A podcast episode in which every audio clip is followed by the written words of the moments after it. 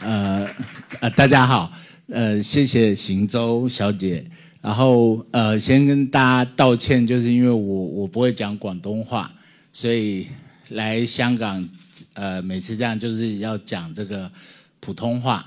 那那我呃我怕我讲坏讲了呃，但是又时间比较有限，我自己脑袋里又左转右转，就是有很多个版本想讲这个故事。那其实我这一次啊，这个题目叫一件很小很美的事。这是一个美国小说家雷蒙卡佛的一个短篇。这短片是一个很美的短片。我本来想一开头先把这个短片的内容稍微讲一下，但是我后来怕时间有限，我刚才跟我们美丽的女主主持人讨论，就是我也许把它放最后讲。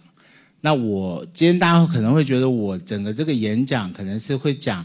一个一个好像看似一个小泡沫、小泡沫的小故事，但是我想最后大家可能会知道，我这些小故事、这些小泡沫，希望还是它互相会像一个一个芭蕾舞，会回旋成一个我想讲的一个感觉。这感觉是什么呢？就是能不能去赎回一个听故事的时光。就是我觉得特别刚刚刚呃，我自己去年也大病一场哦，有点像是一种劫后重生。那我跟行舟小姐也是上一回见面在香港见面，一眨眼也就是六七年。然后刚刚也看到江勋大哥，也就是觉得也也之前他也是一个生死观，这不同的朋友。但是我觉得特别就是这这五六年，当然不止。大陆不止香港，不止台湾，大家就不言而喻吧。变化也很大，现在连全世界都变化非常大。就是我觉得好像我们被卷进一个科幻小说里面了，好像我们的地球老大是疯子这种感觉，就是全部在一个疯狂。那在这个疯狂的状态下，其实有的时候你是一个小小的一个单一的人，呃，尤其我的角色或者我的职业。我其实就很想跟大家谈谈一个听故事怎么样听，不是不是在讲故事。现在有很多什么 IP 嘛，故事好像变成是可以捞钱，在网络变网红，然后拍电影变很多的，不是的。我很想讲一个怎么样的一个空间里面会形成一个透过听故事，愿意听对方说故事，而能够突然很多东西是没有办法。渺小的个人去解决，但是你在听故事的时候，你愿意去尊重对方后面的你所不知的苦难，或是说你会比较谦逊，你会试图不羞辱对方。你会试图不把过大的标签贴在对方身上。我很想讲这个这个感觉，但是我很怕我讲这个感觉，别人又给我贴标签，很烦。我今天其实本来有 A 版本、B 版本，但是我 A 版本我一讲就会被贴贴一个超大的标签。可是我现在换成 B 版本，我相信也有人会又贴我另外一种标签。但是其实我还是我，我就是这个我。那这个这就不讲，我就我不要讲废话。我刚才讲故事。但因为我很紧张，所以我的一开头会先讲三个很小的故事。这三个小故事就是关于听故事的故事，就是我在讲听故事的故事。我今天大家都是在讲故事怎么样被听见，故事怎么样被看见的这个故事啊。那这小故事是怎么样？这小故事是其实它不不应该成为故事。它就是我，大概过了四十岁以后，我就开始这个职业病了。就是我想在座很多也是写写文章的，长期其实你本来的优点，呃，你本来很定得下心，你可以在书桌一坐，坐个七小时，你比别人专心，你你你还可以写专注的读书。可到后来变惩罚了，你四十岁以后就开始就是，呃，腰椎就坏了，然后就开始肩背，就是那就开始要去按摩。但那个时候我在台北嘛，我现在讲在台北，我我之前没有那个经验，也没有问人，也没问长辈说哪样。我现在是老马了，我现在是都有我专属的按摩阿姨，不是不是很贵的，但是就是我知道他手艺特别好，我认得这个都是你要按摩按了十年，你就是一个老马。但那个时候我还是菜鸟嘛，就是刚。然后我又很宅，也没什么，不知道怎么，就是整个背很不舒服。那我就在路边就就看到有个按摩，但我走错了，我走进去这个就是有点那种粉味的，就香香的那种店，但但没有色情，我发誓它只是没有色情，但是它就是香香的，就是走进去就很像一个太空舱，然后很小的一个一个房间，一个床嘛，然后就有一个洞，你的头就是埋在那个洞里面嘛。然后你要脱掉衣服，但那你穿一个他的给你的，像那个拳击手给你一个短裤嘛，很长的短裤，你就趴在那边，然后就会有那种很像那种赛车展的那种车展的美少女，你懂我意思？穿着那种太空的那种短裙，然后穿着那种车展女郎那种很漂亮，就是我们梦幻中就是穿穿钢针鞋睡美人那种美少女，然后进来。然后大哥，然后什么什么怎样的，但 没有没有色情，真的是按摩。可是因为我我平常如果是像我穿这样，人家一看就觉得我像个送快递的嘛。我平常其实就是背书包送快递，可是我只要脱掉衣服，只穿条短裤，因为所有这些男的他们就脱掉衣服，只穿条，我趴在那边我不讲话，他就以为我是黑道大哥嘛。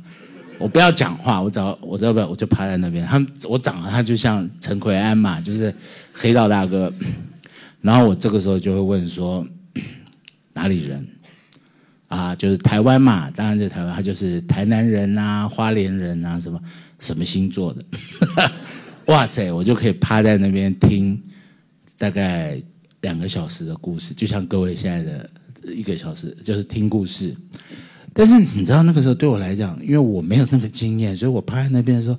天哪，那种就是美少女，就是真的就像洛丽塔。那个我在小说中才读到，纳博科夫写那种变态，那种美少女，然后川端康成写那个睡美人，就是那种少女，然后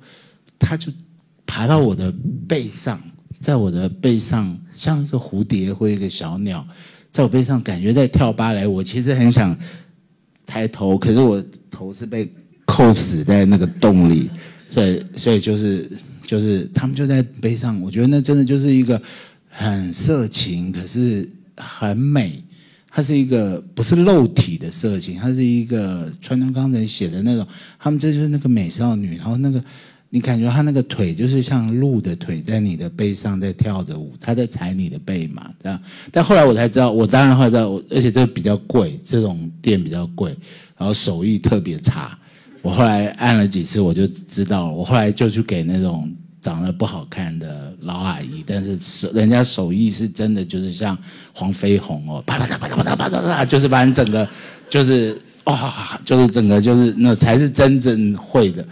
但那个时候我大概就是有很短的一段时光就是这样，我每次就在听这些像从川端康成的小说跑出来的这种美少女跟我讲她的故事。有一个女孩呢，她有一次就呃，我很像黑道大哥嘛。她一进来，她就先跟我道歉，她就说：“大哥，我可不可以把高跟鞋脱掉？”我当然可以啊，干嘛穿高跟鞋？就他说他们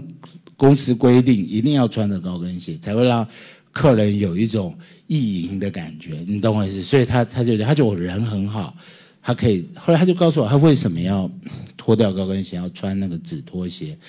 他呢，在台南的时候，他们我不知道。大陆或香港有没有这一类型的社会现象？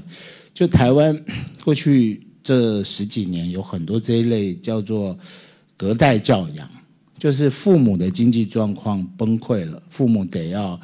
呃离开他的原乡，然后在大城市里打一个很底层的工，然后收入不足以养小孩，所以把那个小孩呢丢回到乡下给祖父祖母带。哦，我们那边叫阿公阿妈带，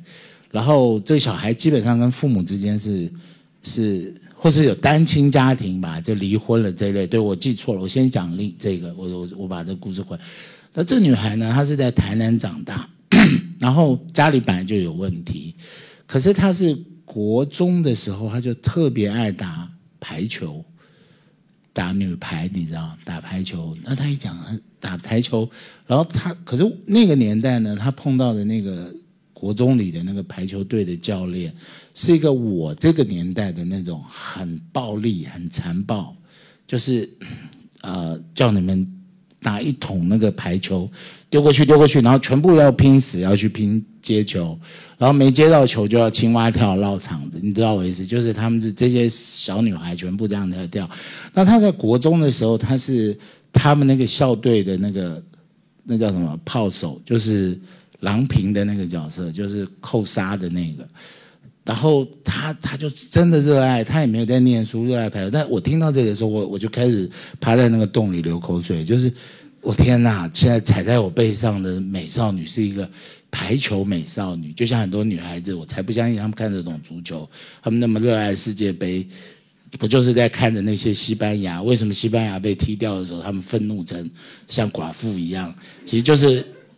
就是难以言说的身希腊人在讲那个身体的美嘛。那我们从以前那个性幻想的对象就是天呐，女排球女排球女有一个排球女选手在我的背上踩着芭蕾舞，这多美！可接下来就是说，她到了高中，她就被分发到一个 这有个背景啊，就是台湾的这个台湾哦，从来几十年的排球从来不是。一个重点项目，然后台湾的排球在亚洲根本是排很后面的，你懂我意思？就台湾的棒球可能很强啊，比如说你说用大陆来讲，可能重点全部在桌球吧，可能在在跳水吧，或是或是大家骂很厉害足球吧，我不知道，反正就是这一类的。但是台湾在台湾来说，他他排球根本一点都不重要。可是这个教练是我的父亲那一辈的人，他有一整套的。我猜大陆、大陆、台湾、香港很多父亲辈都是这种人，就是他就认为斯巴达教育，我一定要用，我没有办法有西方国家最好的那一类的训练培养，我就是要给你吃苦吃到爆，你懂我意思吗？他不会想到他不保护你的一个发育中的孩子的膝盖、腿。可是他用这种好，我们以前会觉得这很感人。他用这种超吃吃苦当吃补嘛，就是我我随便丢球，你就要随便扑过去，我管你受不受伤，你就是要练出最后就像北韩的那个足球队一样嘛，就北韩你没踢好，你之后就去劳改这种感觉嘛，就是这种他们他们是活在这样，这这这是一个整个华人世界一百多年来的一个悲哀，就是你要我们的父母就是这样，就是你要吃。人中人之苦，你才可能，你才可能下半辈子吃上一口好饭。所以他们是这样训练。问题是，她真正的结构，其实，在台湾的这样的女孩呢，然后她到了高中，她被她确实很杰出。她到了一个台南的高中，都是等于台南全国各地来的最厉害的排女排选手。一来，人家个儿都比她高。她本来是。那个在他国中是那个，等于是明星吧，等于是郎平吧，等于是杀球的那个。他突然这时候去当举球员了，而且最重要的是他的膝盖坏掉了，其实国中就坏了，所以去动了一个手术。医生说他不能再打排球，他如果打排球的话，他的腿废掉，所以他就退出排球队。但是他几乎从小学开始吧，他觉得他活着的目的就是打排球。你突然让他不要打排球了，他他连他根本无心在学校学业，接着他也就退学了。那他是单亲家庭，他妈妈是那种做美法院的，那他大概整天他也没有去混帮派，也没有吸毒，也没变太妹什么，可是他就是整天打电动。那到了十八岁，他妈就叫他自己要养自己。那他到台北，他会什么？他长得漂漂亮亮，有一双排球员，没有人知道他是那样训练出来的排球。美少女的腿，用那个腿来帮客人踩背，你们懂我意思吗？就是他得穿着高跟鞋，展现出一个男客这些像我这样长得很猥琐的那个大叔，然后再觉得哇好美哦，好好有好穿着那个太空装，穿着美少女的短裙，他其实，但他腿是坏的，所以他每天要工作要按摩，可能是八小时到十小时。然后他回到家以后，他都要把腿挂在墙上，但是整个腿是发炎的，所以他在持续穿高跟鞋是不行的，你懂我意思？所以他他碰到我，他觉得好，这是一个小故事。其实这不是我今天要讲的重点啊，我赶快把这个我太啰嗦了。前面三个小故事，第二个呢，也是一个小女孩，但在你们在香港可能不太知道，就是台湾有，其实我也以前没有有这机会见到，就是这种按摩的美少女，是非常漂亮一个女孩，小姑娘进来，然后我当然又问了，就是什么什么哪来的，花莲来的，然后然后后来她就是她是花莲的原住民哦，你们知道原住民就是花莲原住民。然后她就说，她就是我刚才讲的那个单亲家庭，呃，不是单亲家，隔代教养。他爸妈是在台北，其实大概就是当建筑工地的工人吧。然后就是这样，所以就把他丢在，也甚至赚的钱都还没寄回去。所以他很长的时间，他是跟他的祖父，一个老老人家，住在花莲的山里面。他每天要走路，从家里要走到他的小学去，大概就要走一个半小时，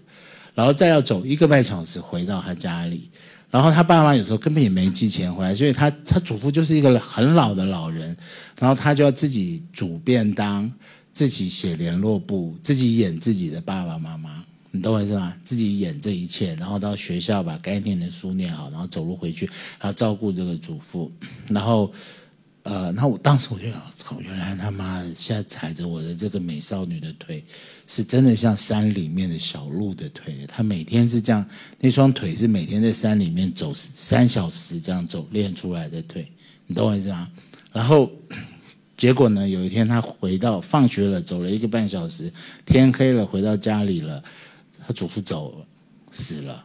然后他再走的一个半小时到学校跟他老师讲。他老师在，老师有一个老师住在学校里面，老师在，呃，打电话给他台北的家人，然后再骑摩托车陪他到家里，然后他爸妈可能要过两两天才赶回来，把这个葬礼办完了。更夸张的是，把这个葬礼办完以后呢，爸妈就把这样一个小孩，可能国一吧，自己一个人留在山里面，你懂我意思？他继续的自己。可能留一些很少的钱给他，所以他继续的自己带便当，自己煮饭给自己吃，然后自己走一个半小时去学校上完课，再走一个半小时回到家里自己。我那时候听了，我觉得太怪了，这不搭嘎。可是这这个孩子的故事好村上春树哦，你懂我意思？就是非常村上春树的那种孤单、孤独。这个宇宙不需要有其他人，这个宇宙就只有一个末日之街。就他一个人在其中这样活着，也没有快乐，也没有哀伤，什么就这样。然后有一天他就到台北来，然后，然后就就不知道故事的大叔看到的是一个美少女的形态，美少女的身体，然后是这样。那第三个呢？呃，是有一天我还是趴在那边，就那天运气不好，进来的女孩的外形跟我很像。然后是个大象，然后也一样穿着赛车选手的裙子短裙。但我猜他这个体型可能在这个按摩店是被他的身边的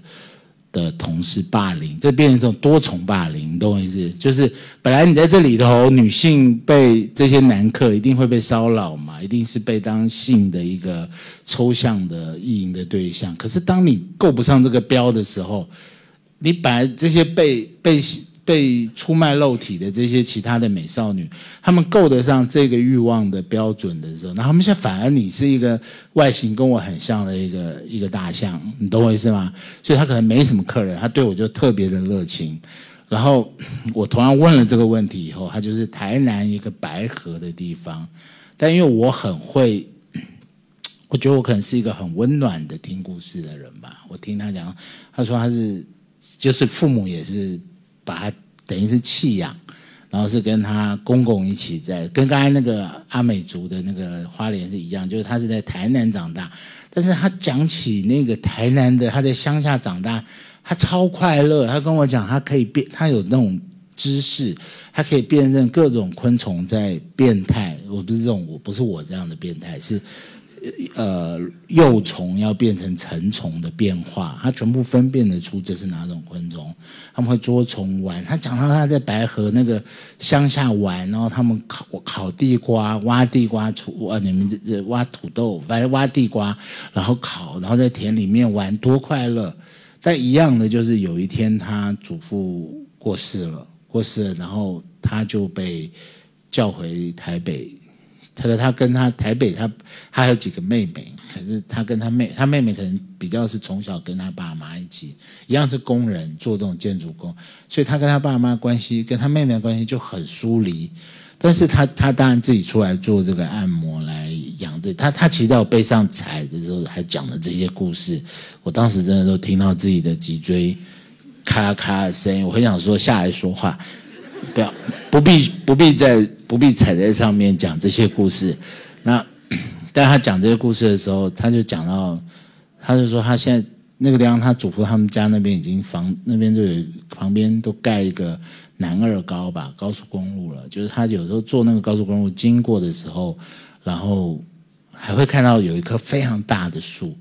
他就立刻认得出那是他。可是已经都没人了，就物物是人非啦，就是这样。好，前面这三个是没有含金量的故事，但是我觉得是我给我自己一个呃剧场上我进来的恐惧的一个定神。好，可能你们可以知道，其实这是基本上这是一个草率的故事，这是故事，可是不是小说，这是一个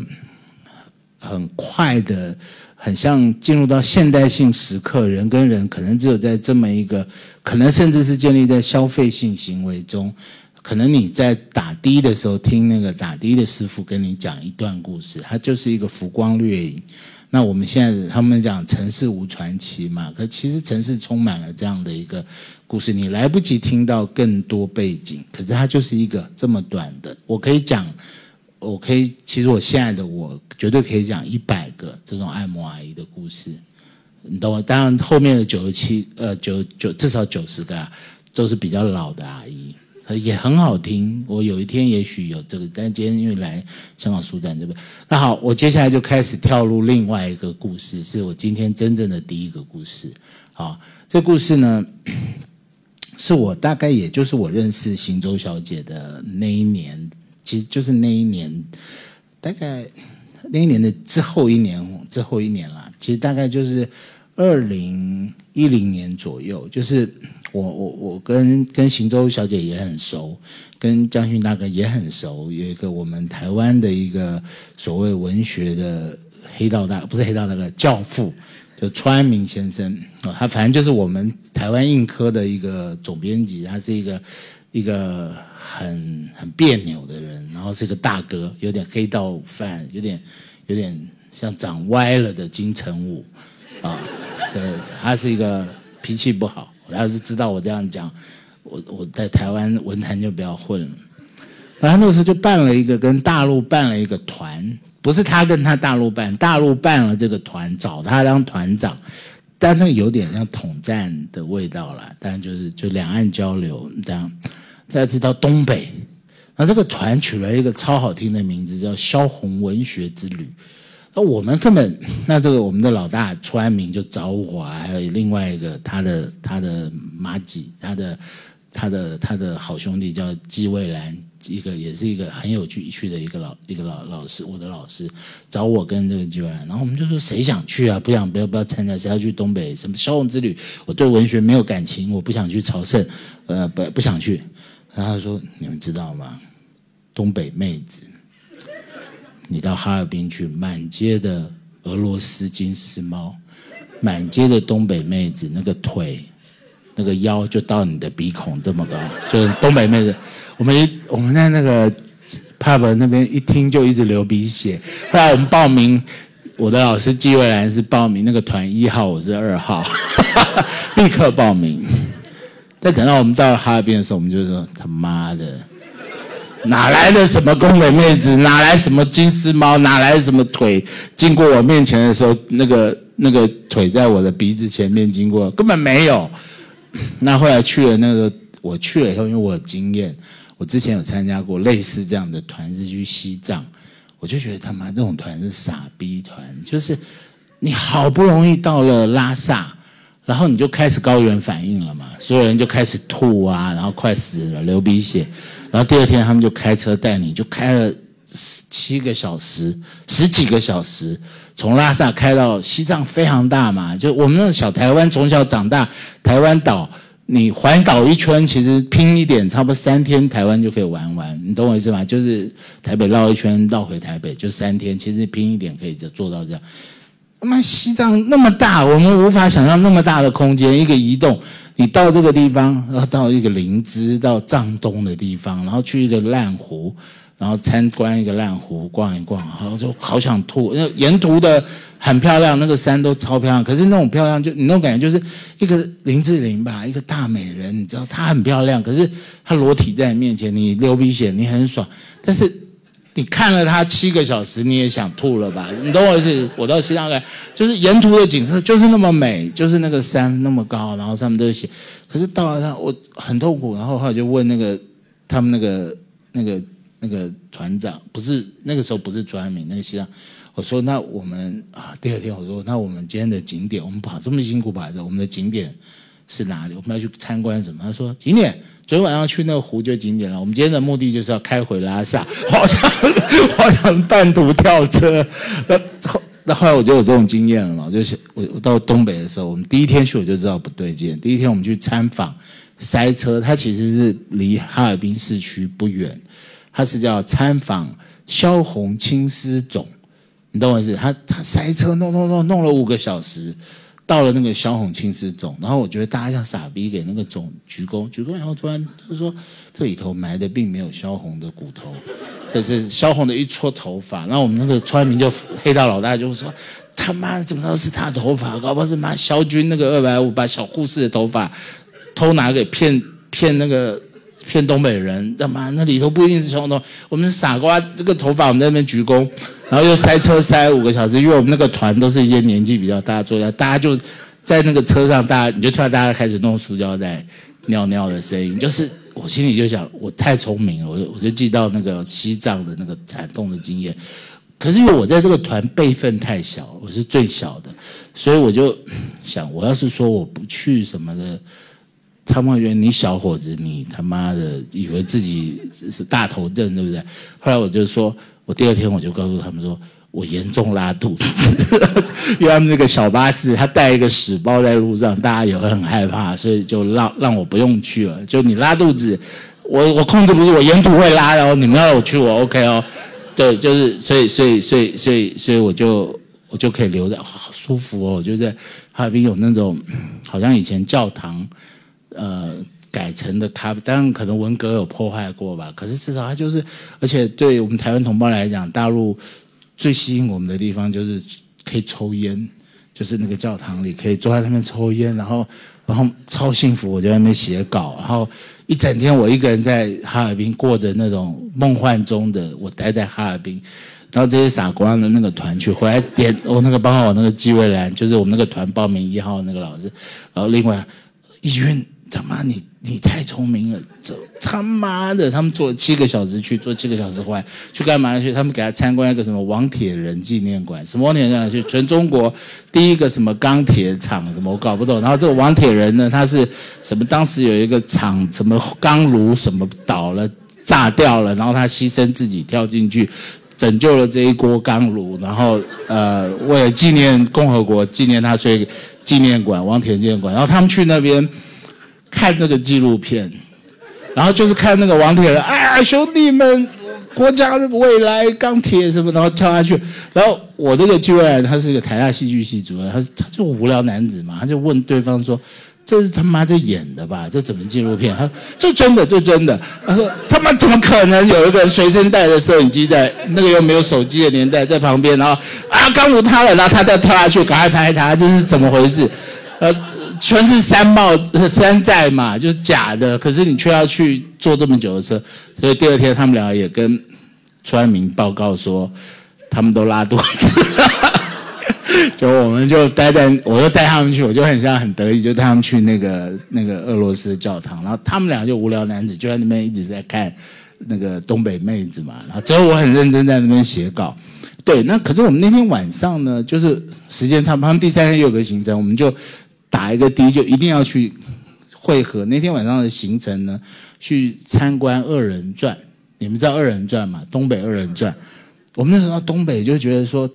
我我那个那个老师戏剧台大戏剧系主任是个无聊男子，唱好有东北二人转，他就问那个接待我们的一个很漂亮的一个一个，其实他名字叫孙俪哦，但不是那个孙俪，不是真的孙俪，但名字也刚好叫孙俪，她就是一个接待我们的一个很纯纯洁的一个姐姐，啊，就说，然后这个我们这个戏剧，我们这个这个纪纪委员就说，哎，我们是以两岸这个戏剧。观察的线，我们希望想能安排看一场二人转，就是个女的脸就红，她说：“哎呀，老老师啊，我建议你们不要去看这个二人转，这个人转太黄了。”然后我们就说：“一听太黄了，我们一定要观察。”然后他说：“呃，那个不行，你们不知道，你们觉得太黄到？”他说：“几年前有一个台湾来的女女作家，然后。”一定要去听这二人转。我告诉他这个太黄了。这女作家还说她是女性主义者，她不怕。她去看，她去听，听到一半，她啐一口口水就走了，脸就红了，就是听不下去了。那全是生殖器嘛，讲的全是生殖器。我们一听就更要去了。然后我们后来就那天后来我们就就打一个的去，因为他们那个团你就知道，他们那个团一定充满对我们这三个人的。嫉妒、恨、爱，不是爱，就是嫉妒、恨、羡慕，呃，就是这种。然后我们就打那个的，然后那个打的，我觉得是一个东北的民进党吧，就是那种感觉，就是他说你们要去那条街，那条街我们哈尔滨人就是所谓的腐败一条街，什么腐败？妈那边全是那种军头啊，然后那那他妈腐败啊，然后整个那种那种。然后你们到那就知道，他妈全是那种进口车，一辆一辆的。啊，他说我还看过经过，他每一个晚上花十万人民币啊，那些他妈都是将军，怎样怎样都腐败。然后还看到他妈坐那个军车，然后那个人民交警还要跟他敬礼。我们一听这么腐败，干一定要去，然后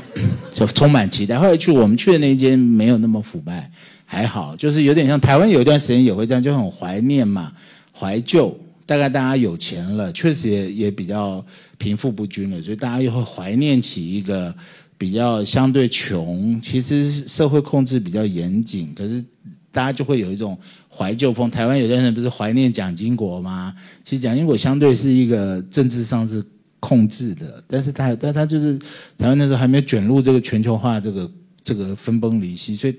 人很这个很复杂，这我没办法再这样谈讨论，反正就是。就会有这种店嘛，就是很怀旧。但因为我缺乏跟东北或者我缺乏跟大陆的哥们同样的一个时间的经验，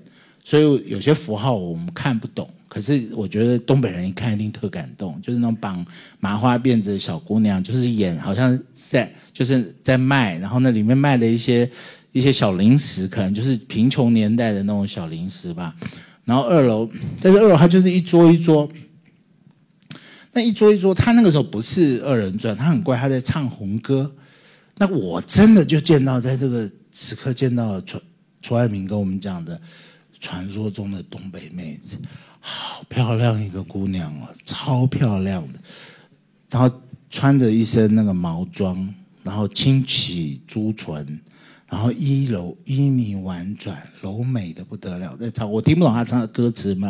然后唱唱唱，然后旁边就有一个一个，我都都是临时演员啦，演那个老的共干，哒哒敬礼，然后拿一个枪，然后然后旁边有一个一个在摇那个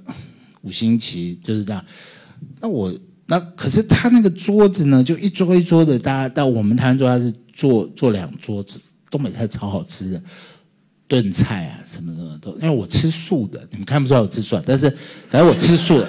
我去内蒙就很不快乐，我去东北就好。我觉得香港老实讲，吃的部分也不快乐，都是烧腊，都是都是叉烧肉的。但是东北很多很好吃的大豆啊什么的做成的面嘛，做成的饼超好吃。我我，但是我心里就很不舒服，我就觉得说，你妈妈你们招待我们来这里，我们是台湾人哎，你们招待我们来这里，然后。然后你还看这种，不，因为我本来看了觉得那个马不是那马的那个那个女明星长得太漂亮了，但是问题我就问旁边那个孙俪那个姐姐说她唱的歌词是什么？她歌词给抄给我看，她很很感性嘛，她说因为他们少小学的时候都唱这些歌嘛。歌词全部是什么哥哥什么什么十送什么什么万里长征啊，哥哥你要怎样怎样怎样，然后去好好的解放台湾，好好去把妈杀掉杀掉杀掉，就是那种啊，我想那那妈的，不舒服吧？就是我觉得我老爸当年就是被你们赶到台湾去，我现在才会变成这样子怪物怪咖，然后我心里就不舒服。我想你们到台湾去，我也不会招待你看一个什么古宁头大捷，哒哒哒哒哒在杀共军吧？这这不舒服。然后我就到楼下去抽烟，抽烟的时候我发现他他所谓腐败条件，其实还是有一种电影片场的另一面，就你还是看到那种老先生很疲很疲惫、很悲伤，很像那种塔科夫斯基的电影，这样拖着一个一堆烂纸这样拖过去，然后还是还突然有一个黑影下来抽烟。既然是我们那，我那时候本来还想他妈我打个，我实在不舒服，我想打个的回旅馆。可是我想，我白天已经翘头了一整天，我晚上又跑掉，我们那个团的长辈一定觉得你这个小肥仔他妈坏透了，白天也跑，晚上也跑，对不对？可是我突然发现跑下来就是我们老大，就是川明，他也不舒服了，因为他爸当年是他是山东人嘛，他爸当年是被共军赶到鸭绿江，赶到变韩国侨胞，然后他在他他他所以他他讲了一口。那种韩国腔的，他再跑到台北来，所以他也觉得，后来他说算了，不没办法，我们不能这样不礼貌，我们就演习了，就上去，哎，上去最后十五分钟真的有二人转，所以还好我们两个没跑，不然就冤枉了。二人转呢，它就是一个跟我很像的一个侏儒，你懂我意思？他的头基本上跟我头很大，但他就像我现在坐在这个，他是站着，你们懂我意思吧？他就是一个一个矮子，一个侏儒。然后绑一个冲天辫，他打扮成像小孩，但其实他的脸是一个呃猥琐或是历经生命的沧桑的中年大叔的脸。他旁边配的一个姑娘，就像行舟姑娘，可是站着的，就是一个身高，我觉得就是他妈东北妹子，身高就是一八零，我觉得比我还高。然后她穿的一身新娘白纱，就是新娘白纱。然后这个那个下头那个那个。东北哥们很多，我觉得我搞不出他们的背景，我觉得感觉就是那些妈酒酒酒色财气吧，就是有钱剃一个平头，然后哇哥们他妈喝酒都很横，有点像流氓那种感觉，黑道的，还不是台湾那种小黑道，我觉得是东北的嘛大黑道，然后那些小姑娘也不让搂着，就是那那那，就是非常的妈的酒色财，可等到这个侏儒上场一说的时候，你觉得？真他妈超厉害的，就是各位哥，应该叫我以前都讲哥们，应该是哥们儿哦，各位哥们儿，各位爷们儿。他妈给个面子吧，鼓掌吧，然后呢，妈妈就是妈超一直抖包袱，任何他们之间高矮差的这个所有什么潘金莲跟武大郎，你可以想象的白雪公主跟什么七矮人啊，什么什么，甚至他自己变一个一个棒槌，一个性器官，男性器官，黄到不行。我觉得我的哈，我真是妈蔚为观止哦，就是瞠目结舌，然后然后全部淫乱的不得了，就是。巴赫丁哦，有一个俄国的一个文学的一个理论大师在讲，最棒的这种民间小说，最棒的沃土，其实就是这种民间语言。就是所有民间语言是什么？农民本来就很苦嘛，他本来就是他妈长期几千年来就是被被皇家、被政府管着。民间如何把他们小说本来应该就是这种东西，就是农民语言、莫言的小说嘛，就是充满性器官的嘛，充满笑话，充满一种。妈阳奉阴违的这套是，他然后现场就是妈淫荡的不得了，这些那有的黑道大哥在下面就很恨哦，我们这种台湾人就显得很娘炮，就是啊他怎么会这样子？他怎么可以这样？他他就直接对上面那个那个漂亮姑娘说啊，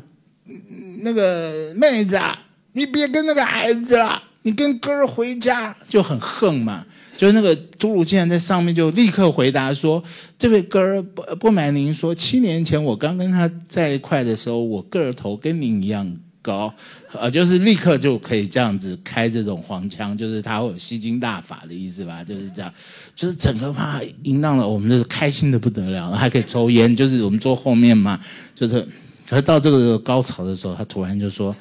各位哥们，各位爷们，你们太你们的热情让兄弟太感动了。兄弟有一首绝活，从来在地别地方没表演过，今天来表演给各位。然后就开始音乐也换了，音乐突然从刚才那种对，这个这个我刚才漏讲一个，这个长腿妹子本来不是很拘谨嘛，本来穿着一个新娘新娘的白纱，这突然把啪扯开来了以后，哇塞，超性感的肚兜，然后开始唱着一些很怪，我那时候感觉是真的，但是她真的很怪，唱台湾歌，就是都请你和我，就是很很怪，就整个画面真的很怪。然后这在这么淫乱混乱的场合的时候，突然他就开始音乐也变了，变成那种。很像那个央视放的音乐，然后这个刚刚很淫荡的这个东北妹子也开始讲话，非常像央视的主播。然后各位兄弟，呃，各位哥儿们，各位爷们儿。现在还要露的这首绝活，所谓台上三分钟，台下十年功，什么什么就开始讲说这首还经过多少风吹雨淋，什么什么，然后这样这样这样，你们大家很熟吧？央视的主播很会讲这个话，就是才能今天能够呈现给各位这个这个这这个有有什么？就他表演什么？他表演鼻子喝牛奶，眼睛流出来。我本想这他妈这什么恶烂的？这是特技表演吗？还是？后来发现他是真，他就站，为了让大家看，他就站到这个桌子上，他真的拿了一个，我觉得是一千 CC 的一杯牛奶，然后他就真的用鼻子这样喝，然后就接着我突然看到一个非常震撼的画面，他的眼角开始流白眼泪。我回去写了一篇文章，就叫《白眼泪》。我觉得这个画面，他甚至可以很恶心，他可以挤一下那个。那个奶水是喷到第一排的，你懂我意思？所以我觉得那些下面那些很横的那些东北黑道大哥全被震撼了，全场都安静。但更别讲我们后面这些台湾傻逼，全部他在干嘛？就是流白眼泪。你知道这个画面，其实如果他他喝的是红墨水，他就是流红眼泪。但其实这个东西后来我在思考，就是这整个其实就是整个中国百年。会做这件事，就是你要知道，他要练这一手绝活啊，他他真的是要吃非常多的苦功，可是他没有进入到全球的一个资本主义堆出来的这个经济，包括世界杯足球赛，包括 NBA，你懂我意思？就是包括奥运，就是我们现在有一整套进入世界游戏规则的超训。演练魔鬼对待身体的训练的方式，可能他这种方式之后换得的钱，LeBron James 他换得的钱是几亿美金的签约金，可是他这个是一个中国的不知道乡村僻壤的，他要出头，他一定吃了各种非人的苦在练这件事，可是练的这件事可能在一个老外看来是一个怪异和恐怖。你懂我意思？你看民国初年的这些武侠小别讲民国初年嘛，金庸武侠小说很多啊。就是当时中国人最焦虑的一件事情，就是我有没有办法在短短的十年、一年内就得到别人八十年的功力，超英赶美嘛？我有没有段誉嘛？有没有？虚竹吧，我糊里糊涂就骂几个傻老太、傻老头、傻老太太，就突然吵架了，各自把七十年功力，我身上突然有两百年功力，这是最屌，所以这种这种故事最棒，中国人最爱，因为一百多年前的那个焦虑一直存在嘛，一直到今天仍然存在嘛。那他在这操练自己的时候，他在做出来的动作，其实是在我们来看是觉得恐怖的。我当时说不出的，就是全场就是大家突然被震撼住了。接着他还露了一手绝活，是和他两个铜币挖一个洞，然后绑一个红绳子垂下来，下面各吊着一桶水桶，然后把钱币用眼皮含住，然后举起来，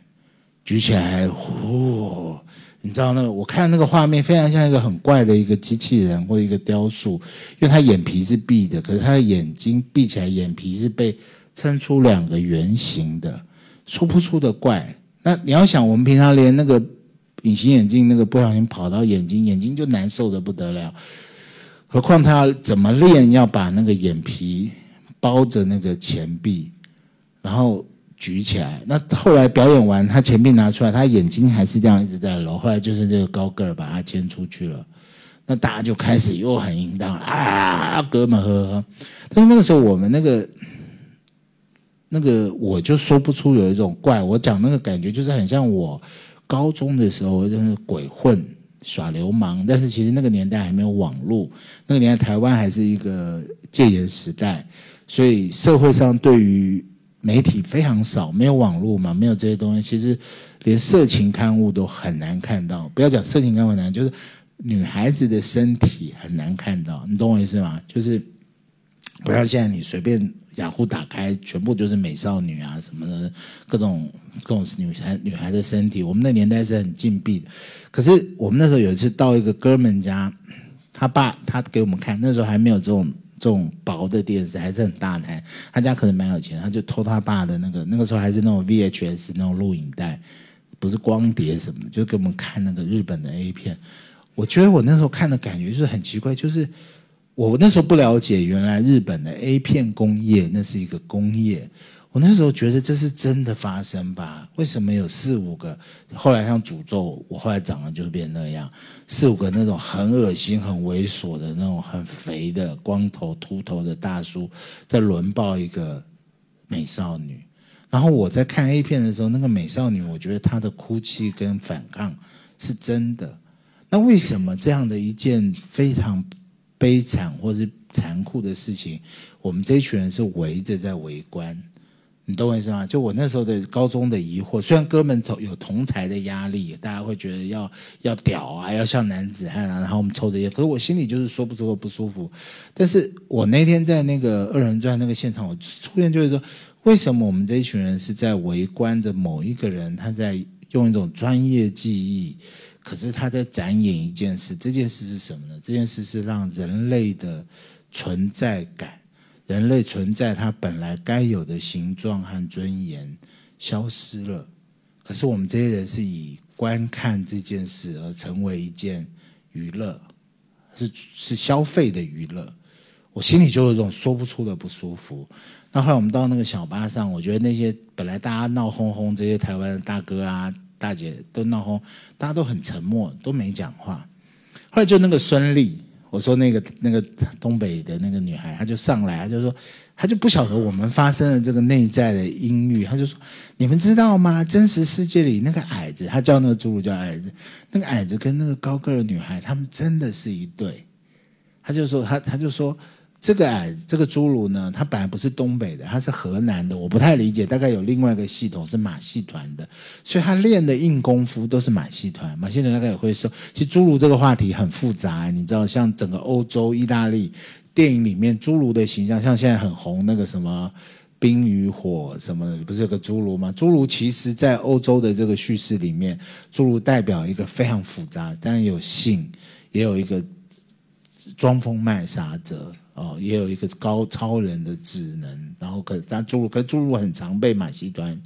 吉普赛人啊，他们很爱。那中国大概也学这个，那这个这个这个这个，他说这个矮子是比一般的人会想。他在跟我一样，就是看了那个春晚，看了那个赵本山吧，就是我操，这个人转红，他就跑，他跑应该跑到长春，可是他跑错，他跑到哈尔滨，反正就有个剧校，剧校他们大概要毕业的时候，就要一个男的配一个女的。然后你就出出师了，整个那个团那一届的女孩，没有人愿意跟这个侏儒嘛，应该是配一个一般的男生，然后一个开黄腔说唱。可是这个侏儒就去找他们班最美的那一届最美的那个那个戏花，就说你给我，他特别会讲，他说你给我一个机会，一个晚上就好，你试着跟我演出一出。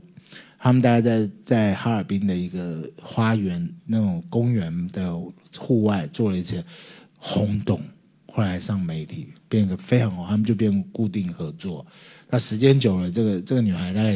美美人无脑嘛，对不对？不对不起，就是女孩就是就是就是就就真的跟他有感情了。那可是她妈妈就不准啊，她妈妈就不愿意啊，这个不是。歧视的问题，这个甚至遗传基因的问题，这牵涉到侏儒寿命也会比较短。他妈妈是不肯，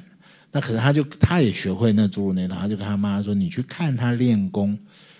你看一个下午，偷看他。”他妈妈也特别，我觉得共和国的妈妈好像也特别傻。他妈就真的就听了女儿说，就去躲在那个剧院的大门看。我不知道他看到了什么，后来他看到，我觉得他可能看到一个神的记忆。我有时候也在想，我岳母如果看到。我在写小说的时候，他会不会就会觉得他把他女儿嫁给？但是我想他看到画面，可能就抠一抠鼻屎，然后流口水。但是可能你看到那个侏儒练那个功夫，是会展现出一种神的神的记忆的神光。哎，很怪。那这个后来他们就在一起。那那这个孙俪呢，跟我们讲完这一段以后，好像替我们刚刚被困住的一个忧郁的一个感情找了一个阶梯下来了。于是我们又。融化了，我们又开始恢复本来嘻嘻哈哈的状况。好，这一个故事，我我使劲要抓紧，对不对？那我下一个故事是，我高中的时候混流氓，在台湾，台湾那个时候很怪，台湾这个岛，在大陆我觉得现在也很像，就是它突然有一阵子会突然像那个雨后冒出来那个那个香菇乱长，流行一个有一阵子台湾很流行这个葡式蛋挞。大家全部在排队，然后突然不是又不见了，就是突然就倒掉了。很多人在做这个就倒掉。在我念高中那个时候，我真是小流氓、小混混。台湾突然很流行冰宫，你们台湾是一个热带、亚热带的一个地一个岛吧？可是它突然，我们很多人一辈子没见过真的下雪。你如果不出国，没这样。可是它那个时候突然是每一个城市都好几间这种冰宫。然后那个冰宫，它是在百货公司里面某一层楼，它其实有点像马戏团，它是一个那层楼封闭起来，然后用机器把那个冰面结冰，然后租那个冰刀给你，租给冰刀。然后其实它就是一个没有网络的时代嘛，我大概一九八零年代，世界没有网络，然后也很苦闷，然后你去那边其实基本上就是把马子嘛。把妹的过程，会去那边溜的女孩也通常是一些坏学校的女孩，就太美。然后我跟我那些哥们去啊，然后我们就溜久了以后，就很像我去蒙内蒙就看过，他们有些小伙子很会玩马，就是我们就那种那种叫就玩飙车族玩机车，就我们那溜冰就是溜啊溜球刀唰，然后可以单脚嚓把那个冰雪喷到那些女生的。脸上，然后女生就会也很三八啊尖叫，然后就，然后那时候可以抽烟嘛，我们就让看谁不顺眼，我们一票就就跟他们打起来，就是这种这种小混混。可是我们这群小混混就是很像妈这个场子冰宫里，然后他就会放那个时候 Michael Jackson 的音乐啊，什么什么闪舞啊，然后突然就很那个时候科技也很差，突然那个灯光一关掉，就会有点像是那种舞台闪光灯，然后我们就觉得自己好像很帅，在里面溜溜溜。可是呢。到我们每天下午大概五点的时候，他突然就会，就像刚才讲，灯光突然就变了，就不是这种颓废的灯光，然后音乐也变了，然后大我们这些像赖皮狗一样，像狼一样，他其他不会溜冰，全部大家就靠靠让开了，就靠着那个冰池周边的那个铁栏杆就趴着。这个时候呢，就会有一个很像虚竹，一个他是一个小平头，一个他们这个冰宫有养一个兵团。这个兵团里的小王子会带着，好像虚竹带着他的灵鹫宫的卑女们，带着七八个女孩，然后开始像仙女下凡这样，唰，他们就是花式溜冰，然后那当然最厉害就是这个男生，他们就开始，他就开始叉叉叉叉跳，然后有没有？你都知道，就是蹲下来，然后就是音乐就是这样。然后大家就哦鼓掌，然后我就我们这些小混混就很干嘛，就是我们刚才的溜冰那种就很像赖皮狗嘛，就是只是只是在那，可是他那是超美的，还会做出飞燕，就是做出那种很漂亮，慢慢抽烟。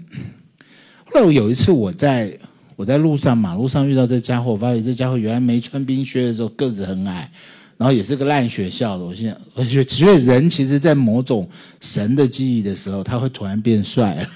让他脱离到神坛的时候，原来他是个小屁蛋那种感觉，大家有的感慨是这样。但是后来也是那个教练呢，那个兵团的教练，就是像我这样一个大叔，那时候我大概就是小，他突然来找我，我不知道为什么，他看出我跟我那群流氓哥们不一样的特质，或者说还是他觉得我比较好骗，他就来跟我讲说，你跟你那些兄弟是不一样，他们都在乱溜，你们的基本动作都是错的。你来加入我们兵团，然后我们里面有很多什么什么高中的女生，然后我花了妈的，好像那个年代那个钱大概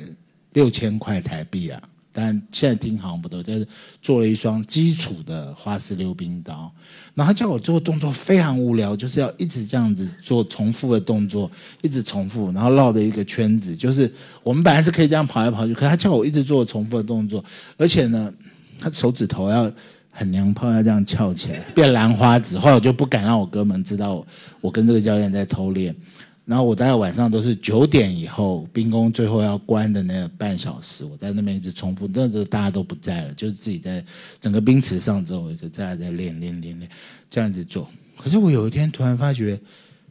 我试着用它重复练的动作这样一溜，我突然会有点像现在你在看奥运的那个。当然我不会做那些高级动作，可是你常看奥运那个比赛，你会发现他其实腿轻轻一蹬，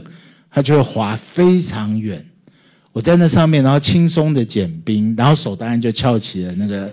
那时候我是瘦子啊，你们现在看画面很恶心，手要翘起，然后屁股要撅起来，就是做出那个动作。我突然有一种御风而行的感觉，然后换成倒溜，我操！我自己在里面溜，刷刷刷，听到自己的冰刀真的超快。就是我平常原来我以前像球刀那样跑半天，其实超慢的。原来会了这个花式的苦练这个动作的以后，唰唰。但是我觉得我好像原来他妈那个小平头，在那个音控室里看着我，然后他就穿上他的冰靴，然后踩下来。但他一下来，我立刻他妈虚竹来了，我就靠到边边去，然后他就突然很怪的一个画面，他的观众只有我一个，他就在我面前做出他之前在大家面前没事了，在大家面前做出没做过，哒哒哒哒哒哒哒哒哒哒哒哒，嘘，我操！做完以后，整个场子只有我一个，然后我开始鼓掌。我觉得我跟他之间好像有那种少年爱。然后他非常腼腆，他就这样有点负气那样，就踩着冰靴就走了。我就在那边鼓掌。我觉得那一刻我有一种好像我在文学中有时候会得到的，当然我看到那个作品的那个美感的那个作者已经不在场，通常死了。但是有这种感情，那我现在慢慢开始把这些不相关的故事要兜起来了，时间也快到了，但我果然要兜。就是我前几年，呃，也大概差不多也是七八年前来香港，有一阵子来浸会大学住校。那我来的那个季节不好，香港大概就是三四月、四五月的时候，我觉得我整个人好像，然后梅雨季吧。我整个人好像发霉了，就是整个骨头都进水了。然后我来的时候觉得香港人他妈傻逼，一堆围在那边。我们住他给我租的地方在那个大角嘴那边嘛，有个房子老区，那都是一些老人。我常常看到一些一些人在排队买那个青草茶，有没有？我就觉得傻瓜，什么都要排队。后来我也去排队，因为到那个。那个梅雨季，我整个人就发霉，然后我忧郁症就发作了，就整个很不舒服。我不知道哪里不舒服，或这个空间太挤了吧？就是我在台湾来的，我觉得这空间超不舒服。那后来我就每天好像在在聊哦，对。然后我后来有一次就是在呃旺角那边，就旺角也是一个好怪的地方，就好像巨人的脚，那个楼都好高，可是这个巨人的脚底都是长蚬的。下面其实都是一些比较贫穷的，或是就是除了很漂亮的这些 shopping mall 之外，巷子进来你感觉就是一些一些酒家或者什么，就是一些比较常烂掉皮肤病那种感觉。可是他的按摩店是是个到要很高的楼层，去那个楼做到十五楼啊什么，我就找一个按摩店进去。那那按摩店一进去后，他们都是跟我讲英文。但是他们接待的客人也是比较高级的，或是那个接待员是个印度人。你们在香港都很喜欢，我在台湾不行，我英文也不行，然后在广东话我也不会。反正他就排了一个阿姨帮我按摩，这个阿姨是大陆来的。我觉得大姨大概在平常在这个空工作空间的时候，她她可能不会讲广东话，她很她她她其实也处在一个不舒服的状况。可是突然遇到我这个客人是讲普通话，她其实我跟她没有任何的。那个相亲的关系，可是她可能就对我特别的敞开，就是特高兴。这阿姨就是一个老阿姨，啊，他就说他是从那个深圳，然后违法跑来这边工作吧，然后那边他就当然要告诉我他以前多有钱啊，然后是被人家倒了，然后他现在要来这边从头开始啊，什么什么，然后就聊的，但我年纪也比较大了，所以聊起来就很很感慨嘛，很像那个《甜蜜蜜》里那个曾志伟，就是很有那种时光之感。那突然我就问他说：“哎，那您是哪人啊？”他说：“东北人。”那我很无聊嘛，因为我以前练溜冰的，花式溜冰。其实我后来还会会几个动作嘞，我会跳个半圈。你们看我是个肥仔，其实我以前瘦的时候，我可以跳个半圈的这种。我就说：“哎，你们东北，我我对东北没什么话题嘛。”我说：“东北，那你肯定会溜冰喽。”他说：“我真的会溜冰。”他说：“我还不会走路的时候就会溜冰。”他说：“他哥哥他们就东北那边是真的跟我们台湾不一样，就东北冬天那个不用去花钱去什么冰宫啊什么，我们那个冰宫后来就都倒了，你知道？后来我等我们那个冰宫，我刚才没讲完，那个两年之内这全部到处开的冰宫全部消失了，所以我那时候跑去练了半天这个溜冰，然后最后没地方去，这冰宫全部不存在了，你知道？台湾现在没冰宫了。”然后这件事变得我跟比我年轻一点的哥们讲，他们没有人觉得这件事存在，因为他们没遇过有兵工。可是我那一辈的人，可能就是在那两年内，大家都在兵工混过。然后我明明在那个很挤的那个两年里，我在那个冰宫里练出了其实还不错的技术。可是这件事，这这个世界上不存在。可是你遇到一个东北人，他是从小他们那个冬天湖就。河面上全部结冰，大家全部在。他说他们穷啊，他哥哥他哥哥就直接拿那个铁条，两个铁条放在冰面上铺一个木板，他就坐在上面就推他滑，所以他很他说他很会溜冰，他这样讲的很开心嘛。那那那时候我忧郁症就发了，发了我以后还在金汇大学，就在附近有一个叫又一城嘛，一个很大的 shopping mall。我有一次到那边去，因为香港很烦，又不能抽烟。我到那边去的时候，哎，我突然发现它有一个冰宫溜冰场，但是它跟台湾的冰宫，台湾冰宫有点马戏团概念，是整个盖住的。它是一个楼层里一个开放的空间，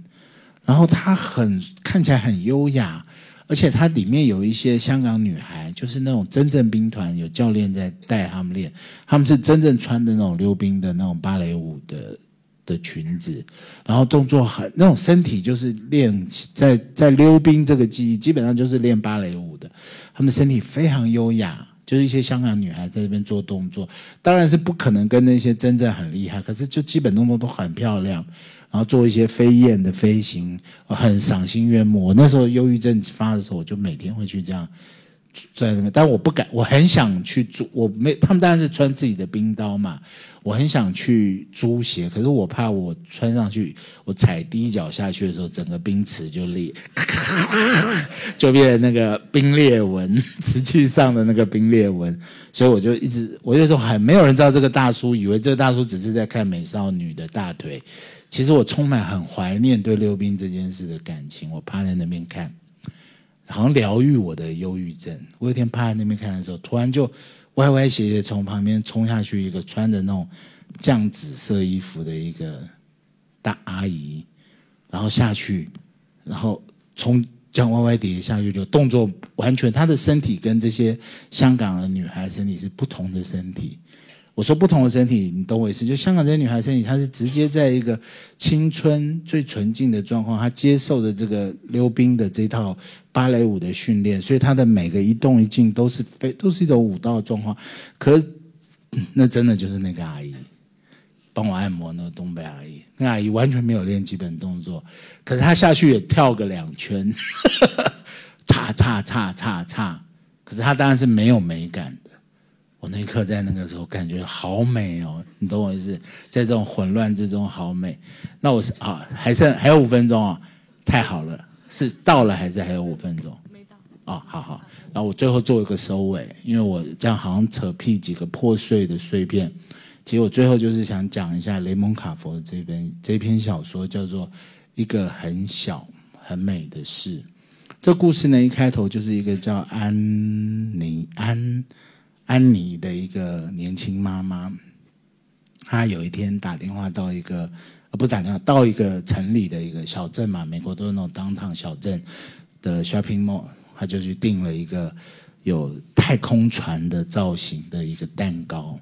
然后他就跟这个蛋糕面包店的师傅讲说，下礼拜一是他儿子生日，他到时候会来拿这个蛋糕。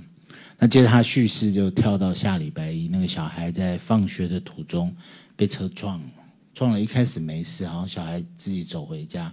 走回家以后，就突然就倒在那个沙发，瘫在沙发上。那他们就送到医院去，送到医院，当然医生就做检查。那小孩一直昏迷不醒，然后这妈妈就非常焦虑，非常痛苦。然后后来他们就，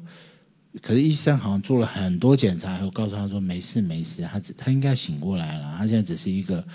在一种深层的睡眠。那这个过程当中，就在医院耗了很多天，耗了很多天。你们大家知道这状况，就是其中一个就会先回家去喂狗嘛，家里房子口喂狗，然后冲个澡，冲个淋浴，然后稍微睡一下。那先是他先生回去，回去的时候就接到一个怪异电话，说你们电话、你们的蛋糕忘了吗？然后他先以为是个骚扰电，他不知道蛋糕的事嘛，他就把电话挂，挂了以后还不当回事。他接着换这个安妮回去的时候，就接到那个电话。那个电话打来的时候，是说那个男孩子就说：“你的史考特，你忘了他吗？”就把电话挂了。在你以为是医院，他不知道史考特出了什么事，他赶快打电话到医院去。他先说没事啊，他还是一直在没有改变状态，就是睡眠状、睡梦状。因为他们就不断，他就写写的非常好，就是那种医生啊，然后那些来来去去在病床间你。我住院就来来去病床间那种护士啊、实习医生，大家会一直来。你要问他讯息，他最后就告诉你没事的、没事的、没事的、没事的，就是深层睡眠没事的，睡一睡有一天会醒来。可是你就是觉得很不安。那这个这个时候，这安宁的不安更强，因为这时候小孩睡的时候更长了嘛，醒不没醒过来时间，然后 他就哭泣，跟他先生讲，接到这个恐怖电话，先生就跟他讲不用理他，那可能是酒鬼。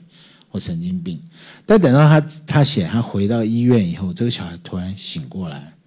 可是醒过来以后呢，他突然闭着眼睛，然后大叫几声以后，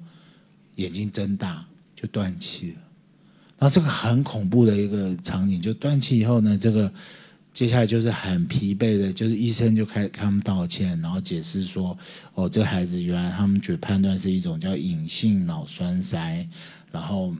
这只有百万分之一的几率会出现这个状况，然后接着谈这种出院手续啊，然后还有这种验尸，就是这些手续。就他们等到他们很疲惫的、哀伤的开车回到住处的时候，那个电话又来了，然后打来说：“你们你的史考特我已经准备好了，你忘了吗？”又挂断。那这个他们就非常的愤怒，然后惊惧，然后悲不可抑。就是我承受这么大的悲痛，为什么？那这是魔鬼吗？这是地狱打来的电话吗？然后不断的这个骚扰电话又打来又挂断，打来又挂断。然后这时候他们听到那个电话那一头的背景声是一个有机器轰轰轰的声响。然后安妮这个时候突然想起来了，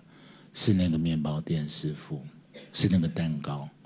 然后他就他们就。开车冲到那个当堂，那个时候已经入夜了，所有的店铺都打烊了，他们就敲那个门，拼命敲。然后面包店师傅开门的时候，当然吓到他。他写那个安妮真是想杀了他，你你可以理解吗？就真想杀了这个这个这个人，就说别乱来啊！他说我每天要工作十六个小时才能勉强温饱，不要乱来啊！你们那个面蛋糕我已经已经过期很多天了，我可以半价卖给你。然后，安妮这个时候说：“我儿子昨天死了，呃，我儿子今天死了，礼拜一他被车撞。”然后这面包店师傅就，他他写的非常好，我很我很希望能够照着读给你们听，不过我待会讲一下。他说：“先，他本来因为安妮他们夫妻俩冲过去要打他，所以他他手上抓着擀面棍，他就想他把擀面棍先放在那个工作台上，然后把。”围裙解下来，扔在那个工作台上，然后站了一分钟，很痛苦的看着，眼神是痛楚而呆滞，看着夫妻两个。然后那个他说：“呃，哦，他就去从那个桌子下面拿出一张铁铁皮椅，就像这种铁折叠椅，然后又去抓另外远一点抓两个铁皮椅放，然后说请坐，请坐。然后他说，呃，我非常难过，非常抱歉，然后我很难过，各位两位发生两位的孩子发生事，我也很抱歉，我在这个事件中无故搅局做的事情所作所为。他说。我非常的难过，然后很，我只是一个面包师傅，我别无所求。很多年前，我是个跟现在不一样的人。他说，但是我说这个也无法作为借口去，请你们原谅我的所作所为。他说，请坐，请坐。他说，他的描写说，这个面包店里面很温暖。但是他在冬天外头很冷，他说安妮跟他先生就把大衣脱下来就坐下来，坐下来以后，这个面包店师傅就倒了两杯黑咖啡，热的黑咖啡放在他面前，他就说：“我衷心希望两位愿意尝尝我做的热餐包。在这种时候，吃是一件很小，就题目，吃是一件很小很美的事。”然后他就拿出刚出炉的那种热烘烘的那个肉桂面包，然后他说：“安妮那个时候突然非常饿，因为他前面这一直在担忧害怕，非常饿。然后他一下吃了三个，然后接着他就在写最后这个场景，他就写说这个这个面包是他们就在那边，那边在那放了一盘牛油跟一个好抹抹牛油的那个小刀。”然后说，然后，然后接着又拿一种有蜂蜜跟五谷杂粮味道的那种香酥的黑面包掰开来分给他们。然后说，他们夫妻两个就在那边一直频频点头，听着这个面包店师傅在跟他们讲他人生的孤独，他年入中年以后的彷徨恐惧，然后频频点头，然后努力的把每一个面包吃下去。吃下去，他们就说，他就写着说，这个日光灯下的这个面包店亮到像白昼一样，然后慢慢的他们聊到，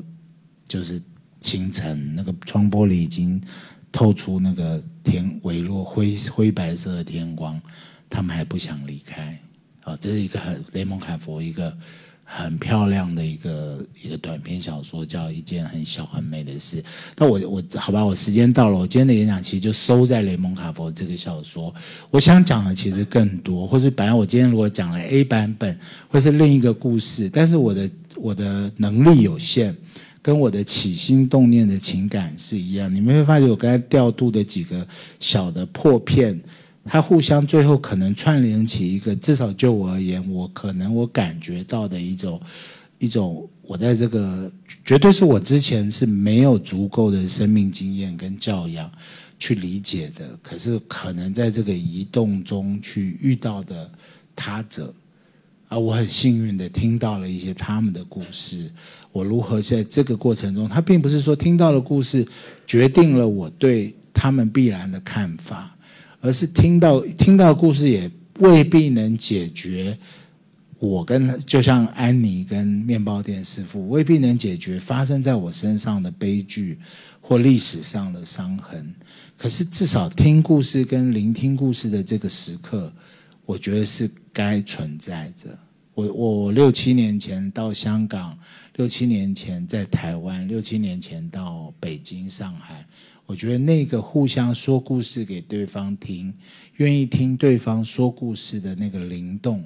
是存在的。当然，我们会觉得我们都太渺小了，而且其实我们都太善良，我们也太柔软，所以我们其实会被这个世界剧烈的变化，我们其实也被摧残的不成。如一如同这故事，刚才这个雷蒙卡博故事里的这对夫妇，或那个面包店师傅，但是我还是相信。我还是相信故事会很像那种安康鱼啊，有一种鱼叫安康鱼，它头顶的那个小微光，我觉得它这种小微光是能够在你愿意说故事给对方听，你愿意听对方故事的某一个状态中，这个微光会亮起来，好吧？那我今天的演讲先到这边，谢谢大家，谢谢。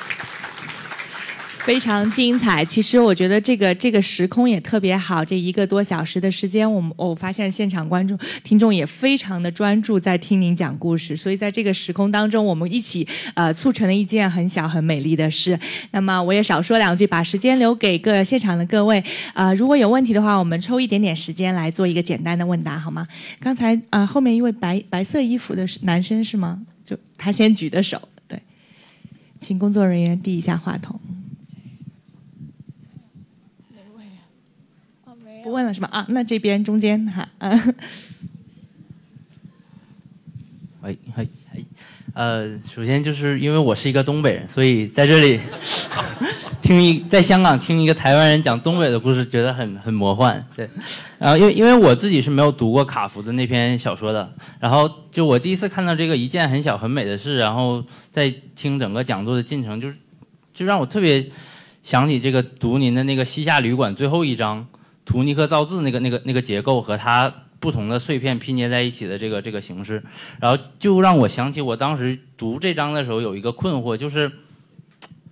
就像您说的，您讲了很多听故事的故事，但是为什么没有讲故事的故事在里面呢？就您为什么没把自己就写作实践当中遇到的一些体验啊东西啊加在这一章里面，然后它。又可以和前面，比如说图尼克父亲这种民族志的自我叙述有一个对照，然后又可以和造字这个意象有一些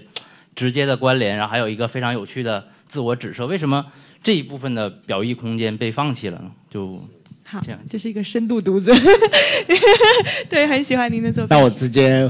呃，因为我我我我在这样的一个状况，等于被被高手突击，所以。回回答一定是未尽人意，而且我自己也很多年没有回去看那个作品，但是我记得的状况真的就是力有未逮。其实很不幸，就是我自己写这个小说的时候是很结尾，很希望出现一个是一个波赫士式的，把全部前面的章节各章节全部进入成一个波赫士的一个一个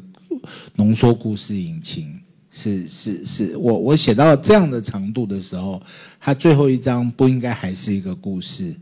他最后一章就是应该把前面各章节的的的，如果前面各章节是一个旅馆里的房间里，不同房间不同房间各种人各种人，我能想记录的一个状况，